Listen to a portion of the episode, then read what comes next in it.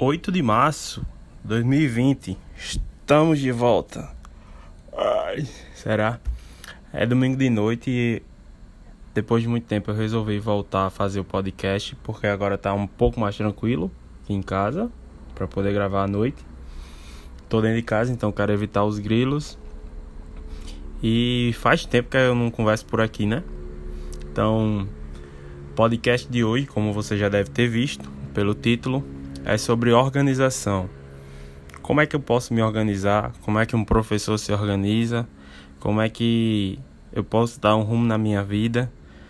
Porque essa questão de se organizar é um pouco complicado, porque a gente, querendo ou não, desenvolve, desenvolve estratégias para se auto-sabotar, né? Tipo, ah, eu vou estudar, beleza, mas antes de estudar eu vou assistir aqui alguma coisa. Aí depois que eu terminar eu vou estudar. E acaba que você não estuda porque já está cansado, passou da hora. Então, querendo ou não, a gente acaba criando estratégias para que a gente não cumpra o que a gente quer, né? Que a gente possa procrastinar um pouquinho. Mas é bem complicado essa questão da gente se organizar mesmo, mesmo, mesmo, mesmo. Tem gente que não consegue se organizar em nada na vida e acaba se frustrando bastante. Eu, por exemplo, tenho uma coisa que eu não consigo me organizar. Eu não sei se um dia eu vou ter tempo para isso. Não é nem tempo, é ter a coragem mesmo. É em relação à minha organização financeira. É muito difícil, porque pelo espírito consumista eu declaro que eu sou. então é muito difícil eu me organizar financeiramente. Mas existem outros aspectos, outras coisas que a gente se organiza também, que a gente pode nos organizarmos, né? Ou criar estratégias para que a gente tenha a rotina de se organizar. Porque isso é muito importante em qualquer momento da sua vida, em qualquer estágio, em qualquer profissão. Porque a gente precisa ter foco. E para agir esse foco a gente não pode fazer de qualquer maneira, né? Então, uma coisa muito interessante da escola que eu trabalho é que ele instiga sempre os adolescentes, estudantes a pensar, né? A pensar, a sonhar e sempre existem metas de curto, médio e longo prazo. Então, se ele se planeja, se ele traça um plano para alcançar suas metas, é maravilhoso. Né? Consegue conquistar realmente o que quer porque tudo depende dele. Tem na escola também tem um plano, um plano de ação. Eu adoro o plano de ação da escola, porque é um norte para que a gente possa desenvolver as nossas ações. Aí os professores possuem os programas de ação, aí onde a gente vai executar, onde a gente vai criar é, ações de acordo com enfoques e estratégias que vêm desse plano. Então é muito bom, eu, eu adoro usá-lo e principalmente enxergar nele quando a gente começa a fazer alguma coisa. Mas quando eu trabalho numa coisa que ela é organizada, eu acho perfeito, porque eu só preciso seguir o que me mandaram. Quando é para criar, eu também gosto muito, porque eu tenho aquela liberdade de criar. Mas quando um negócio é desorganizado ou quando alguma coisa já começa não tão boa, é muito complicado, é muito complicado demais. Assim que eu entrei na escola, eu ainda estava estudando e eu tinha que assumir disciplinas que já tinham começado, né? Comecei em março, acho que as aulas começaram em fevereiro então eu peguei o barco andando. E algumas turmas também já tinham tido aulas em outros anos. Ou seja, tipo, eu peguei uma turma de segundo ano que já tinha aula, já teve aula no primeiro ano. Então, para organizar tudo isso, nossa, foi muito complicado. E eu acho que o mais interessante foi eu achar que em uma escola com um perfil totalmente diferente com de uma proposta de universidade, porque eu estava muito muito na universidade, né? Eu respirava universidade. Então eu comecei a organizar horário que eu ia fazer as minhas avaliações, quando planejar. Nossa, era perfeito. Mas esse mundo perfeito não existia, porque existem variáveis que ainda não que a gente não consegue controlar. Por exemplo, faltava água, ou então era aniversário de uma cidade. E tudo que você planejou ia por água abaixo, né? Todo o seu plano, toda a sua estratégia não, não dava certo, não, não ia colar ali. Então, uma das principais coisas que eu percebi e que é muito interessante é que nós precisamos ser, antes de organizados, flexíveis. Ou seja, eu quero muito alcançar aquele objetivo. Beleza. Se eu não conseguir alcançar esse objetivo hoje, então eu posso deixar para que outro dia eu possa executar. A gente só não pode deixar de executar. Isso acontece muito comigo, principalmente em relação a praticar atividade física. Que, querendo ou não, a saúde da gente tem que estar em primeiro lugar. E se a gente não pratica alguma atividade física, come muita porcaria, não, não faz nada, é óbvio que vai chegar um momento que a gente vai quebrar, né? Porque a gente não é de ferro, não. Então sempre tem isso. Então o interessante é que você seja flexível, mas que você consiga cumprir com as suas demandas, com as suas tarefas e as atribuições que, que são lhe dadas. Então eu sofri muito a princípio com isso, porque eu organizava uma coisa, planejava, eita, não tem como ter aula. Organizava uma coisa, eita, não tem que ter aula. Quando ia perceber, tava um caos, tava um, um desmantelo. E isso ainda acontece hoje porque a gente não, não consegue prever, por exemplo, se amanhã vai ter água. Hoje é domingo, amanhã é segunda, a gente não consegue prever se amanhã vai ter água. Tá faltando água no bairro, precisa encher a cisterna, da cisterna tem que encher a caixa d'água, e às vezes a bomba tem problema. Então, é bem complicado isso e a gente precisa estar, como eu posso falar assim, preparados para essas essas divergências, é essas divergências que vai acontecer, principalmente na minha vida como professor. Na vida de estudante, possa ser que seja um pouco mais satisfatório saber que não vai ter aula porque não vai precisar entregar aquele documento ou aquele trabalho. A gente não exige muitas vezes que entregue por e-mail, então é um prazo a mais para que ele possa pelo menos ou descansar ou que ele possa entregar um trabalho com a melhor qualidade, hum, que é mais difícil. Mas é, é frustrante quando a gente planeja alguma coisa e a gente não consegue executar. É, semana passada eu tinha planejado uma aula de eletroeletrônica que ia ser top da galáxia. Mas eu saí com alguns amigos, fui para um rodízio de, de hambúrguer, de refrigerante, de, de batata frita e não tinha condições de planejar o restante da aula. A sorte é que, como sempre um professor deve ter um plano B, mas não só um professor, acho que todo mundo deve ter sempre um plano B, C, D, E. E eu acho que essa escola onde eu trabalho, ela proporciona isso, sabe? Que a gente possa ter várias estratégias para um momento complicado. Essa minha aula já estava planejada. Eu ia fazer somente ela de uma maneira diferente. E então eu executei da maneira mais possível, possível maneira possível, da maneira mais fácil possível deu certo, né? Foi uma aula até muito proveitosa, muito simples essa disciplina que eu leciono. Eu chego com uma proposta também bem legal, mas é, é, é algo que você mesmo se frustra. Por isso que a gente não pode estar tá criando expectativa demais em, em fazer alguma coisa, de querer alguma coisa, porque não vai dar certo. E recentemente eu estava conversando num grupo, desculpa, gente, tô com uma tosse terrível. Na verdade, tá solando, né? Esse período. Calor demais, não estou aguentando que fique registrado nesse podcast. Mas também está tendo muitos casos de pessoas doentes, virose, né? E o coronavírus que chegou por aqui já pelo Brasil, mas não está ainda ameaçando a massa, né? Querendo ou não, a gente é um país muito grande, né? Precisamos ter cuidado. Mas é, tava conversando num grupo, alô, grupo do churrasco, já aconteceu esse churrasco, graças a Deus. Mas é, tinha uma, uma amiga, né? Que pra mim agora é amiga, porque os estudantes já passaram, não são mais nada meu. É o que? Estudante, nunca vi ex-estudante, não. Ex-aluno. Pra mim agora. Desculpa. Mas pra mim agora é tudo o que? É tudo amigo.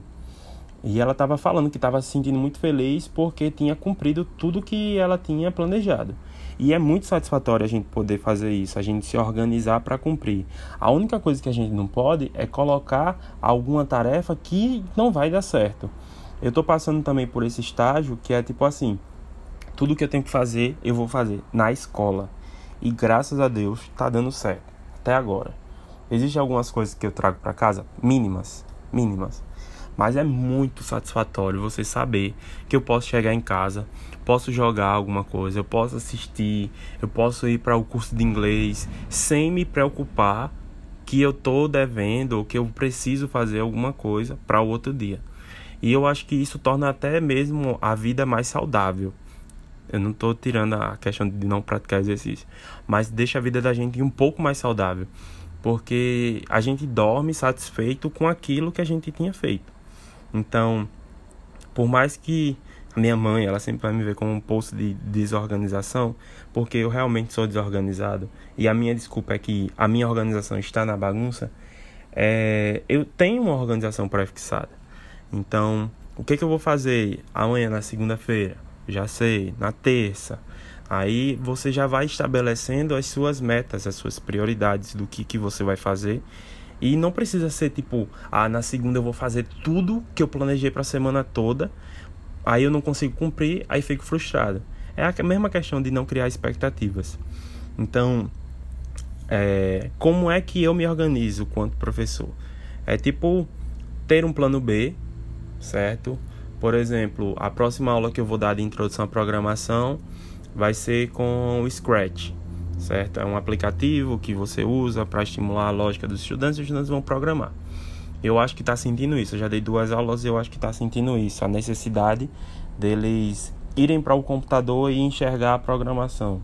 Que eles estão fazendo alguma coisa, eles estão tendo contato. Mas eu já sei que o laboratório está sem mouses. Então, como é que eu vou fazer essa aula? Aí eu já estou vendo uma forma de fazer desplugado, sem a necessidade do computador, mas sem perder a proposta de que eles vão programar. Então, a gente sempre tem que ter esse plano B. E a aula que vai acontecer é na quinta-feira. Como eu já estou, já era previsto e como eu estou pensando nisso, então não vou esquentar tanta cabeça. Quando chegar na terça, eu já começo a me planejar, na quarta eu finalizo, na quinta eu executo a aula. E sempre nessa execução eu tento fazer da melhor maneira possível.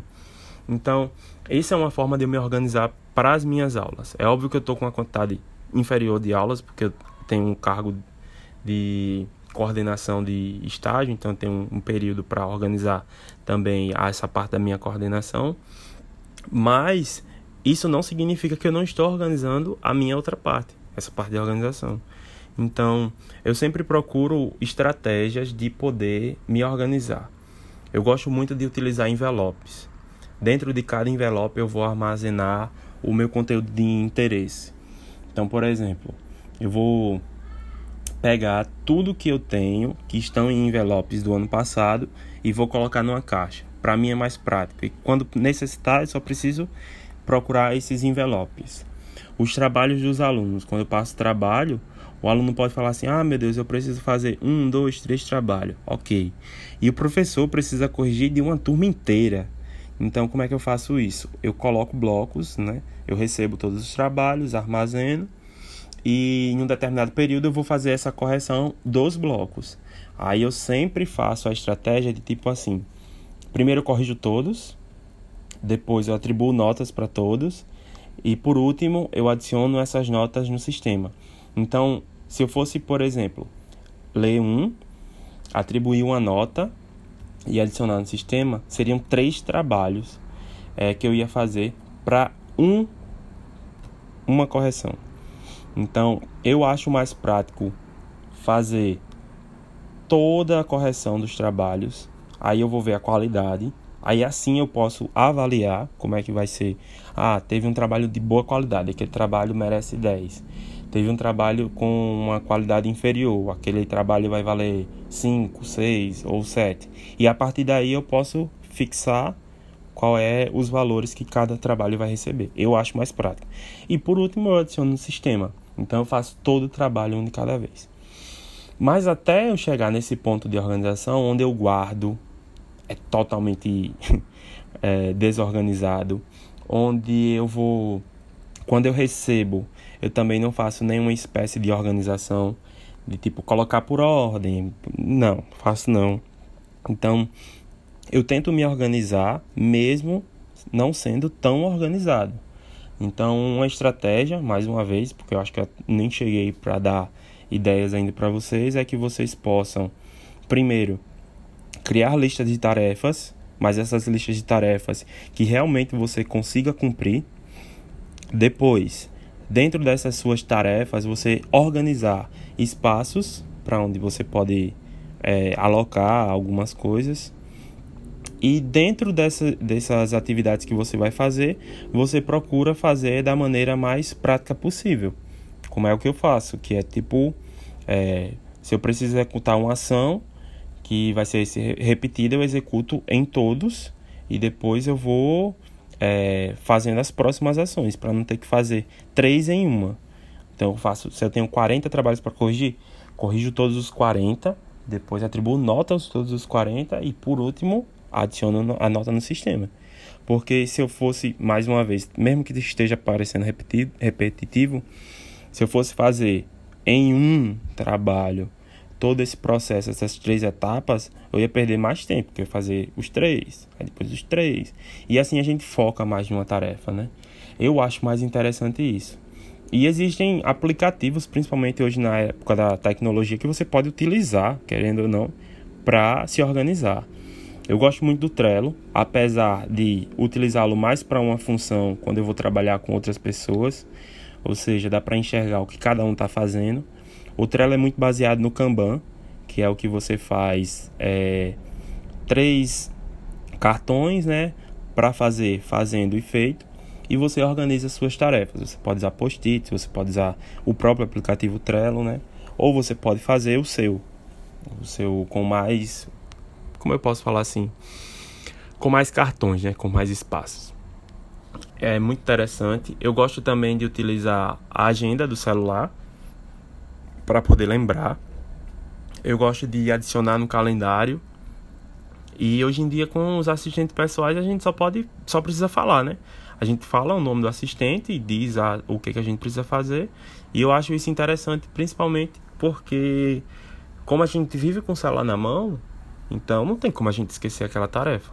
E eu tenho um hábito muito grande de tipo esquecer o que eu tenho que fazer tipo agora. Então eu coloco uma tarefa lá e tento evitar retirá-la. Então, eu acho que existem muitas estratégias. Você pode até usar uma agenda manual. Eu gosto muito também, mas eu não utilizo tanto, eu gosto mais para fazer registro de datas. Mas utiliza, usufrui, pesquisa, é uma forma de você se organizar e de você não se sabotar. Porque querendo ou não, a pessoa que mais consegue prejudicar você é você mesmo, certo? Então que a gente possa ser um pouco mais organizado. Eu não vou prolongar mais esse podcast. Eu desejo aí um início de ano, já que passou o carnaval, muito bom para todo mundo e que a gente consiga conquistar aquelas tarefas que a gente planeja para curto, médio e longo prazo. Então, valeu para vocês aí. Até mais. Espero voltar em breve. Tchau, tchau.